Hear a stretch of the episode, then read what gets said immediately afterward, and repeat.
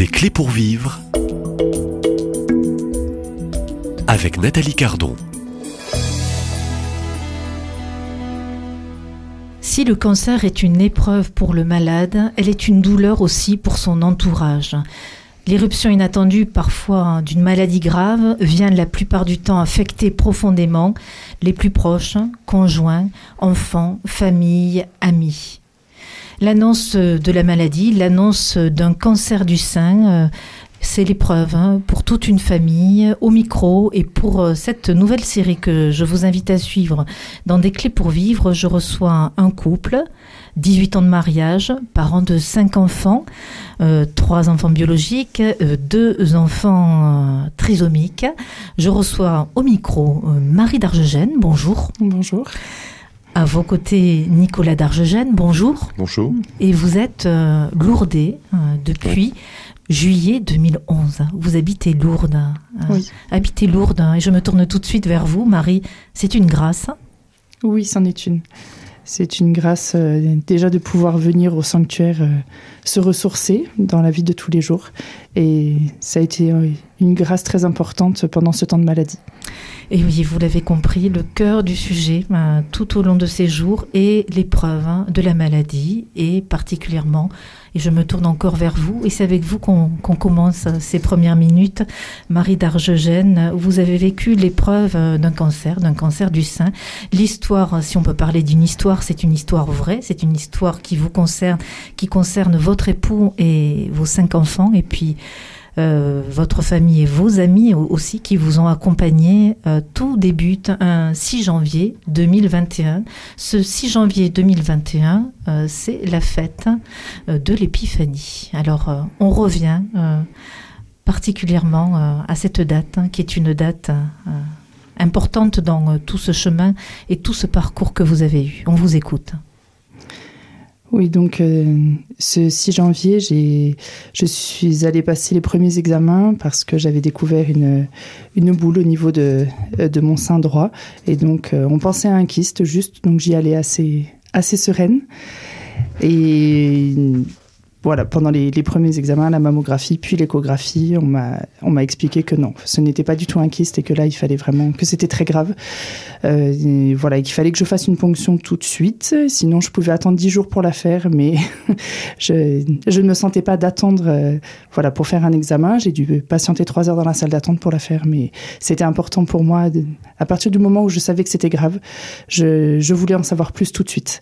Donc euh, j'ai patienté, j'ai expliqué cette attente euh, à mon époux Nicolas. euh, par texto parce qu'il était à la maison tout seul avec les cinq enfants. Il était hors de question d'en parler devant les enfants sans savoir ce qui allait se passer.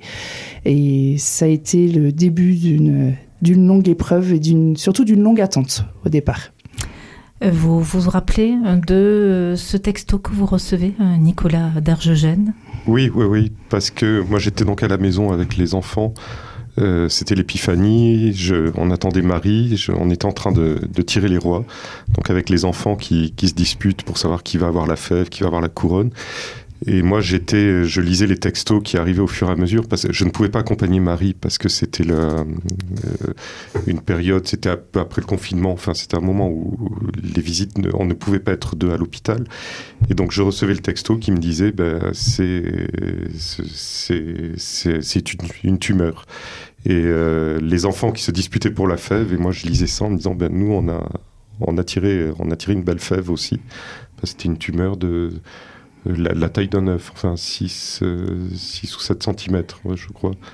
Et, voilà, et puis impossible d'en parler aux enfants tant qu'on n'était pas, n'était pas tous les deux.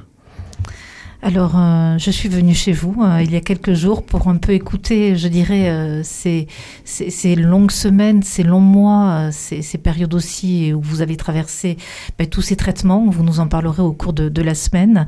Ce 6 janvier 2021, pour vous, Marie d'Argegène, c'est le ciel qui vous tombe dessus. Comment réagissez-vous à l'intérieur de vous? Oui, c'est le, ciel qui, qui nous tombe sur la tête. Alors je suis d'un naturel très optimiste. Euh, malgré tout, en découvrant cette, cette grosseur euh, au niveau du sein euh, la veille de Noël, je n'étais pas très sereine. Nicolas était toujours là pour me rassurer en me disant mais non, c'est rien, c'est rien. Et au fond de moi, je, ne sais pas, je saurais pas le décrire, mais je, sentais que c'était pas normal. Bon, en plus, je suis infirmière, donc euh, il y a certaines choses, euh, voilà, que l'on connaît, que l'on préférerait ne pas connaître à ce moment-là quand ça nous tombe dessus. Mais voilà, c'est sûr que quand on m'a annoncé que c'était une tumeur, euh, bon, mais le, le, côté infirmière a repris le dessus et je me suis fait un peu un déroulé et ça a été très très dur et surtout de, de, vivre ça toute seule sans en parler tout de suite, puisque, voilà, comme l'a très bien dit Nicolas, il n'avait pas pu venir. Les, euh, le médecin avait refusé qu'il qu'il vienne pour l'examen.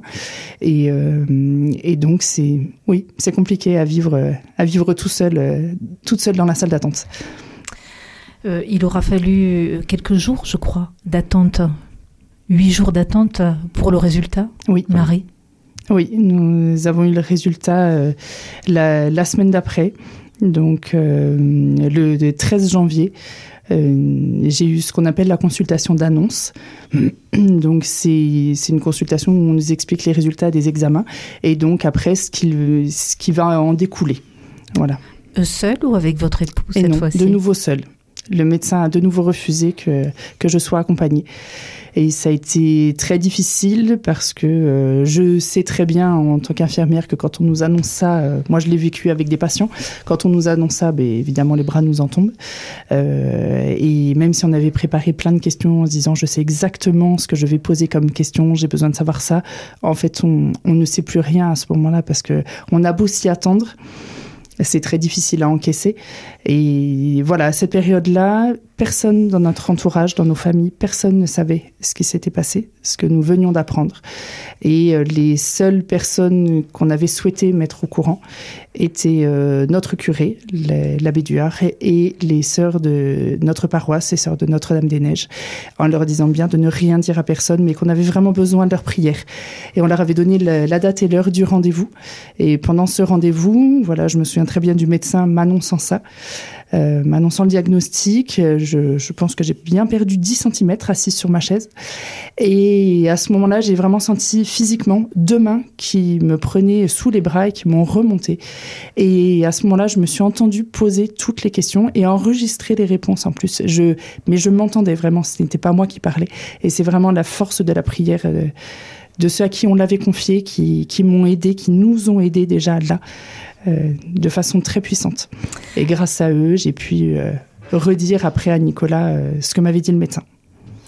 L'attente la plus longue de notre vie, vous m'aviez dit, en préparant un peu cette série que nous enregistrons ici d'ailleurs, hein, pas très loin de la grotte Massabielle. Vous confirmez, Nicolas, cette attente a été pour vous, l'époux de Marie, un temps difficile? Oui, oui, oui, un temps ça a duré une semaine, mais ça nous a paru beaucoup, beaucoup plus long. Surtout que, voilà, on l'avait confié donc euh, à notre curé et à des, religieuses. Moi, je l'avais aussi confié à, un ami. Euh, mais à part, à part ça, de ne pas pouvoir en parler à ses enfants, de faire attention dans les discussions aussi, d'être que tous les deux pour pouvoir en parler, d'être obligé aussi de, bah de, ne pas pleurer devant les enfants, de pas de, de rien pouvoir euh, pouvoir laisser transparaître. On avait même commencé à faire prier nos enfants euh, dès le, jour de l'épiphanie, en leur disant on va prier pour une, personne malade, mais sans dire qui c'était. Donc euh, eux l'ont fait. Mais voilà, on ne pouvait pas, on ne pouvait pas encore dire, euh, on voulait pas les alarmer, on ne pouvait pas encore dire euh, ce qui se passait.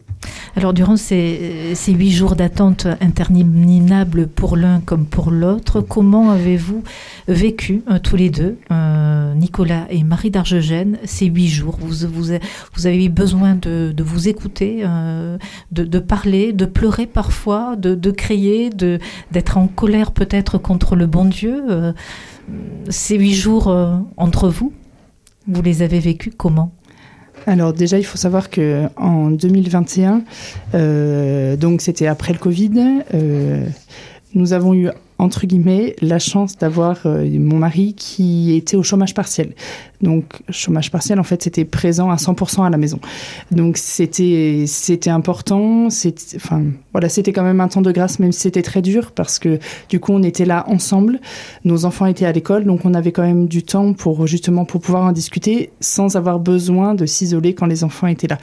Donc, ça nous a permis, oui, effectivement, on a eu besoin de se changer les idées, on a eu besoin d'aller marcher, on a eu besoin d'en discuter, on a eu besoin d'aller à la grotte ensemble, de, de pouvoir prier ensemble et de confier la suite qu'on ne maîtrisait pas du tout parce qu'on ne savait pas encore ce qu'on allait annoncer à nos enfants. Oui, c'était exactement ça. Moi, j'ai eu... Bah, quand on nous annonce quelque chose comme ça pour votre épouse ou votre époux, euh, on s'attend au pire. Donc moi, euh, ben dire, enfin inconsciemment, j'ai préparé, j'ai préparé les chants pour la messe de Maria, la messe de d'enterrement. Je me disais mais c'est pas possible. On a notre église qui est en travaux. Euh, on peut pas faire ça. On peut pas faire ça dans une. une on peut pas avoir la, messe dans une salle ou dans une église qui n'est pas la nôtre. Je disais, je, je sais même pas où on va l'enterrer. Enfin rien n'était rien n'était prévu.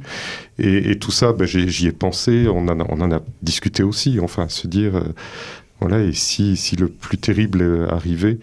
Et, en même temps, au fond de nous, euh, enfin au fond de moi, j'avais peur, j'avais peur de, ce qui allait arriver, mais pas peur de. J'étais persuadé que la, victoire était au, bout du chemin. Donc il y avait vraiment une confiance. J'étais sûr qu'on allait gagner euh, la, bataille dans laquelle on allait s'engager. Alors, euh, on, vous écoute euh, et jusqu'à la fin de la semaine, cette bataille, euh, vous l'avez menée et vous, vous l'avez menée, Marie, vous pouvez confirmer, avec le soutien aussi de votre époux. Oh oui. Hein, euh, de vos enfants aussi, oh oui, des chaînes de prière, et vous y reviendrez au cours de, la semaine.